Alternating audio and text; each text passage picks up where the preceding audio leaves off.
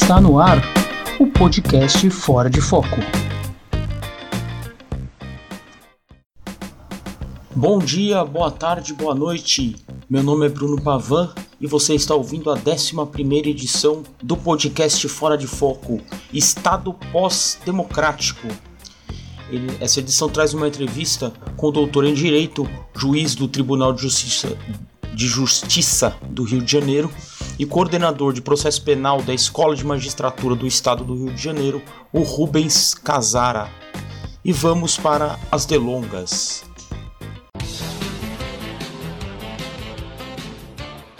Delongas. Em 2016, a palavra pós-verdade foi eleita pela Universidade de Oxford a palavra do ano. A grosso modo, ela quer dizer que hoje os, o, as crenças pessoais elas superam fatos objetivos que muitas vezes foram provados pela ciência, como por exemplo a gente falar de terra plana hoje em dia. Em seu livro, o, o Estado Pós-Democrático, Neo-Obscurantismo e Gestão dos Indesejáveis, o Rubens vai nesse caminho também do pós, né? O pós, é, a pós-democracia, quase isso. E ele explica que o, o, o Estado Democrático de Direito ele já não é mais necessário para assegurar ao capitalismo uma, uma, uma forma a forma de gestão do capital, né? Essa é a expressão e essa essa forma de governo que foi que nasceu ali é, pós Segunda Guerra Mundial, que é, não poderiam se voltar mais aos, às alternativas totalitárias. Isso aí foi totalmente desgastado e o Estado Democrático de Direito, na opinião do Casara, foi totalmente sequestrado pela lógica neoliberal hoje em dia. E sem mais delongas, vamos ao foco dessa edição, a entrevista com o Rubens Casara. No foco.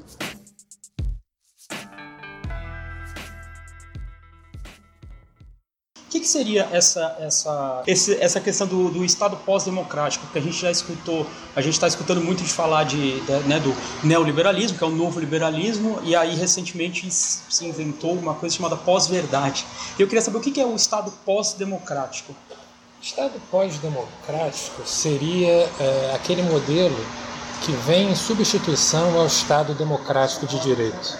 Se o Estado democrático de direito era caracterizado pela existência de limites rígidos ao exercício do poder, em especial os direitos e garantias fundamentais funcionavam como limite ao exercício do poder de qualquer poder, o Estado pós-democrático seria aquele no qual esses limites desaparecem ou são, pelo menos, muito fragilizados. Ah, a expressão Estado pós-democrático ela vem é, à falta de uma melhor, é, só para simbolizar que é um estágio posterior ao do Estado democrático de direito. Um estágio que é consequência necessária da razão neoliberal quando ela assume a configuração de nova razão do Estado, nos termos que o Dardot eh, e o Laval têm defendido em suas obras. Ou seja, um Estado condicionado pela razão neoliberal faz com que os limites desapareçam em nome da busca sempre por lucro, sempre por maiores lucros e pela circulação do capital, em especial do capital financeiro. Certo. Se é, se colocou, principalmente nessa questão do Estado democrático de direito, principalmente ali no final da década de 80, começo de 90, quando caiu o muro de Berlim, se acreditou que a gente viveria numa, numa sociedade definitiva, que a, esse Estado democrático de direito fosse ser uma formação definitiva dessa sociedade coisas que, coisa que a gente vê hoje que não, não está acontecendo. Por que, que esse, esse Estado democrático de direito ele, ele foi superado? Por que, que ele não foi a, a, a sociedade final e definitiva? É, a, o discurso do fim da história ou do fim das grandes narrativas é um discurso ideológico. É, o Estado democrático de direito foi útil pra, para o projeto capitalista hoje deixou de ser. Na medida em que ele deixa de ser útil ao projeto capitalista, e deixa de ser útil por quê? Porque impõe alguns limites que impedem a busca desenfreada por lucro ou uma circulação sem nenhum tipo de controle do capital. Na medida em que esse Estado se torna um obstáculo à finalidade do projeto capitalista, ele é superado. Durante muito tempo se utilizou uh, o significante democracia também de maneira ideológica para fazer um contraponto àquilo que existia no chamado socialismo real que na realidade não era nem muito socialismo, muito menos uma configuração possível do, do socialismo. É, o socialismo real, na realidade, foi uma tremenda burocratização de um projeto que nasce de fato com uma perspectiva transformadora. Então, durante muito tempo se utilizou a ideia de Estado democrático em oposição à União Soviética, que seria um Estado totalitário. Hoje, com o desaparecimento da União Soviética, não há mais necessidade sequer de se utilizar o significante democrático. Mas mesmo assim, ele continua sendo utilizado, mas como uma casca, como algo sem substância. É um rótulo que continua a ser empregado, só que sem o seu conteúdo material. E qual seria o conteúdo material da democracia? respeito aos direitos e garantias fundamentais. Esses direitos e garantias que foram conquistas da caminhada histórica. Não foi algo dado, uh, mas foi algo conquistado ao longo do tempo. Esse algo conquistado hoje está sob ataque, hoje muitas vezes acaba relativizado e afastado nisso que eu tenho chamado de Estado pós-democrático. Certo. E esse, esses indesejáveis nesse Estado pós-democrático, quem são esses indesejáveis? Os indesejáveis são todos aqueles que não interessam à sociedade e ao projeto dos detentores do poder econômico. No Estado pós-democrático, o poder econômico e o poder político voltam a se identificar de uma maneira que a gente poderia chamar de pré-moderna. Então, indesejáveis seriam todos aqueles que não interessam ao projeto dos detentores do poder econômico. Uh, os pobres, porque não produzem e, e não e não têm capacidade de consumo, e também aqueles que se colocam politicamente como adversários do projeto neoliberal. Os adversários políticos também são hoje indesejáveis e contra eles também o Estado passa a atuar. Certo, certo. Sobre, sobre a questão do Brasil, né? É, no Brasil se fala muito, e aí é, é, as pessoas elas concordam que há uma crise né, na democracia brasileira, mas elas, elas discordam quando começou, começou em 2013, começou na reeleição, começou no impeachment da presidenta Dilma. Você acha que essa questão, essa questão do, do Estado pós-democrático, primeiro eu queria saber se essa é uma questão é, é, brasileira só, e se é uma questão que ela, ela é pontual desse momento ou ela já tomou conta e ela já é mais estrutural? É, me parece que não é uma questão nacional, é um fenômeno mundial. De acordo com a movimentação do capitalismo, esse novo estágio do capitalismo leva necessariamente ao Estado pós-democrático. No Brasil, talvez tenha sido mais fácil a implementação do Estado pós-democrático, na medida que nós não conseguimos construir aqui uma verdadeira cultura democrática, uma cultura de respeito às, às regras do jogo democrático. Em outros países, como a Inglaterra, como a França, o Estado pós-democrático é, ele aparece de uma maneira muito mais tímida, é, o que não é o caso é, do Brasil. Desculpa, você tinha feito uma outra colocação. É a questão da, da. Você acha que é, isso é uma questão de uma crise pontual brasileira ou ela, esse Estado pós-democrático ele já tem uma, uma, uma, uma cara mais estrutural? Eu acho que hoje, quando se fala em crise do Estado democrático de direito, a palavra crise tem um efeito docilizador para esconder que hoje nós já vivemos uma mudança paradigmática de superação do Estado democrático pelo Estado pós-democrático. Não me parece que. Em crise tem essa ideia sempre de uma exceção, não me parece que haja uma exceção. No momento em que a exceção se torna regra, que a violação de direitos e garantias se torna regra, nós não podemos mais falar, por exemplo, em estado de exceção. Nós estamos numa outra figura, numa outra configuração que seria do Estado pós-democrático.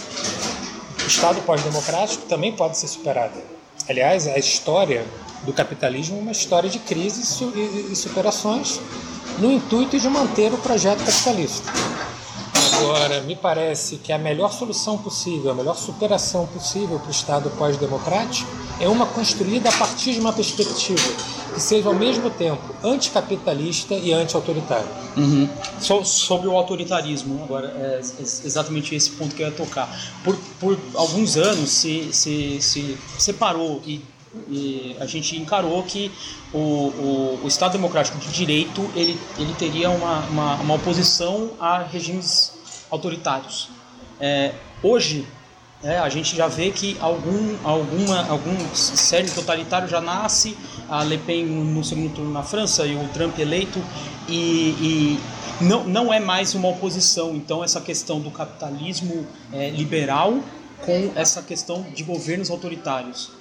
Sim, o Estado Democrático de Direito ele surge no pós-guerra justamente como uma resposta ao arbítrio e ao abuso. Toda a construção de um direito constitucional com normas rígidas, com limites aos abusos, vem como uma resposta ao Holocausto. Certo. Seria um não novamente. Nós não vamos correr o risco de viver uma outra situação como aquela instaurada a partir do fascismo clássico italiano e do nazismo alemão.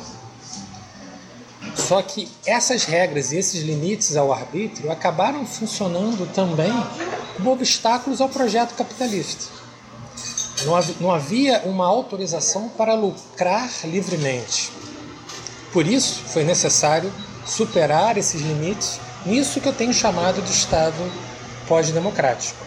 É, de fato, não há uma oposição entre Estado liberal e, e, e, e práticas autoritárias. Eu costumo utilizar uma metáfora, e no livro eu trabalho isso, que é do supermercado aquele instrumental autoritário sempre esteve ali, inclusive no Estado Democrático de Direito, para vez por outra ser utilizado. Não existe um, é, modelos estanques, de um funcionamento real, concreto, estanque, ora democrático, ora autoritário. Medidas autoritárias estavam sempre à disposição. O risco é que no Estado pós-democrático há essa tendência ao crescimento do pensamento e a práticas autoritárias, justamente porque não existem esses limites ao autoritarismo. O, o, então, para você, o, esse momento de que o Estado Democrático de Direito nasce depois do, do, do Holocausto, para você, no Estado pós-democrático, isso não é mais uma ameaça que exista, essa coisa do. Não, não é mais uma ameaça, por exemplo, de, uh, do retorno de, de, um, de um regime totalitário, não é mais uma ameaça. O, o Estado pós-democrático ele já convive eu acho que é uma ameaça, mas é uma ameaça que é avaliada do ponto de vista econômico pelos detentores do poder e eles admitem, em, em troca dessa possibilidade de lucrar mais, dessa possibilidade de circular melhor o capital, eles admitem a ascensão de um regime autoritário. Então é uma opção política, uma opção, opção política intimamente ligada à razão neoliberal uma razão que transforma tudo e todos em mercadorias, em coisas, em objetos que podem ser negociados, inclusive a nossa liberdade. Uhum. Sobre, é, sobre, essa questão do, do, dos desejáveis e transformar tudo em todos em mercadorias, você acha que pode, ser, pode se colocar um exemplo é, aqui no Brasil, por exemplo, a, a, a aprovação da, da reforma trabalhista do jeito que foi? Você acha que é um exemplo? Perfeito, perfeito. Talvez seja o exemplo hoje mais significativo você transforma um rol de direitos que visava assegurar a parte mais fraca da relação trabalhista e você afasta esses direitos, você joga para o campo da negociação, mas uma negociação entre partes estruturalmente desiguais. Uma negociação que você sabe de mão quem vai ser o grande favorecido, de antemão quem vai ser o grande favorecido. É, toda essa tendência a transformar aquilo que Kant chamava de coisas fora do comércio, de coisas inegociáveis, em objetos negociados, é, é, é um sintoma da pós-democracia. Certo, certo. O, o, aí tem uma, uma, uma, uma outra questão que é a questão da justiça, o papel que, que a justiça tem nesse Estado pós-democrático. Você mesmo deu a, a, a, o exemplo da, da questão trabalhista.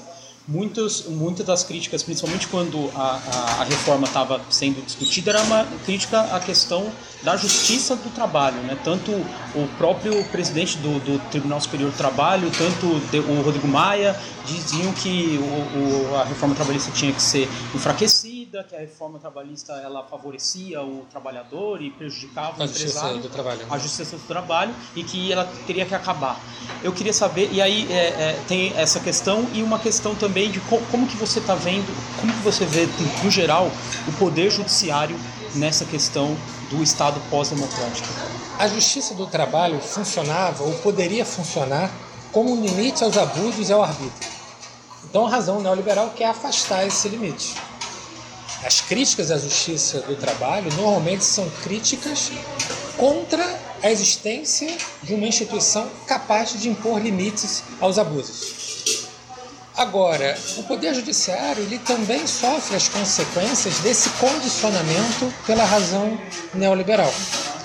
Então, o poder judiciário deixa de funcionar ou tende a deixar de funcionar como um garantidor das regras do jogo democrático, como um garante dos direitos fundamentais e passa a funcionar como um homologador uh, das expectativas do mercado, quando não como um instrumento de repressão aos indesejáveis. Porque para manter a estrutura do capitalismo no atual estágio é necessário reprimir aqueles que se colocam contra esse projeto, que não interessam a esse projeto. E, cabe, e acabou sendo atribuído ao Poder Judiciário essa função neoliberal. Certo, certo. Uma, é, o, que é, um, é uma questão muito mais de, talvez, de, de, de repressão, talvez? Sim.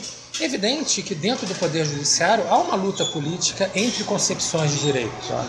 Mas esse Poder Judiciário, que às vezes até inconscientemente cede à razão neoliberal, tende a funcionar como um instrumento para os interesses dos detentores do poder econômico, que hoje também são os detentores do poder político. Certo. Só uma última questão, eu acho que você até passou nisso, é, principalmente depois da crise de 2008, a crise econômica de 2008, teve uma teve uma um, um, um nascimento de vários é, é, grupos de resistência como o Occupy Wall Street nos Estados Unidos é, e aí em, em, um outro patamar nasceu também o Podemos na Espanha que é um, um, grupo mais político mas também com essa linha de, de 99% contra um e tudo mais Qual, é, você acha que esse é, o, esse é o caminho? Você acha que esse é um caminho que ainda pode ser trilhado contra esse Estado, é, estado pós-democrático? Qual que é o caminho que, que a gente tenha essa saída desse Estado pós-democrático? Me parece que o resgate da política é fundamental. Nesse sentido, esses movimentos que você menciona, eles são importantes nessa tentativa de resgatar a política e a participação na esfera pública.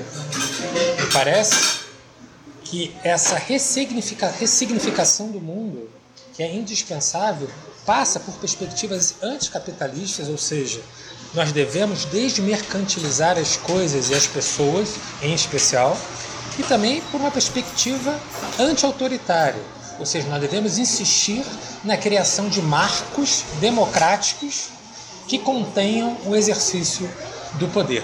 Se a gente começar por aí, a possibilidade de superar o Estado democrático, ela é real e ela é factível. Certo. Só, só uma, uma, última questão agora mesmo. Essa, o, tem uma, uma questão da, da justiça que hoje a gente vê sendo muito criticada, que é a, é a espetacularização da justiça. É, você acha que isso tem a ver com essa lógica neoliberal de transformar tudo em mercadoria? Essa espetacularização da justiça tem a ver? E o, o, o quanto isso tem a, é, relação com esse, com esse Estado pós-democrático? Sim, uh, o processo, alguns processos foram transformados em mercadoria numa mercadoria espetacular. Uma mercadoria que fez com que o processo perca sua dimensão de garantia das regras do jogo de garantia dos direitos dos envolvidos e passe a ter uma dimensão de entretenimento, no qual todos os atores jurídicos querem ficar bem na fita, querem aparecer bem. É, você tem uma mutação no sentido de que a busca da verdade eticamente possível perde importância e o processo passa a, a, a como se diz, a passa a ser um programa que segue um roteiro pré-determinado. Né? Há um primado do roteiro sobre os fatos. É mais importante seguir aquele roteiro que não passa de uma das hipóteses parciais. É mais importante seguir esse roteiro parcial do que construir dialeticamente a solução justa de um caso. Ou seja, você constrói um roteiro para agradar uma determinada audiência. Qual é o problema do Brasil? A sociedade brasileira foi lançada numa tradição autoritária. Esse momento é um momento de, de, crescimento brutal do pensamento autoritário. Então, esse programa, esse roteiro é um roteiro autoritário. Um roteiro para agradar uma audiência autoritária é necessariamente um roteiro autoritário, o que faz com que o processo penal do espetáculo seja necessariamente um processo de configuração autoritária. Tá certo. Tem alguma coisa que você. Nada, só agradecer a oportunidade, é um prazer enorme conversar com você. De papo.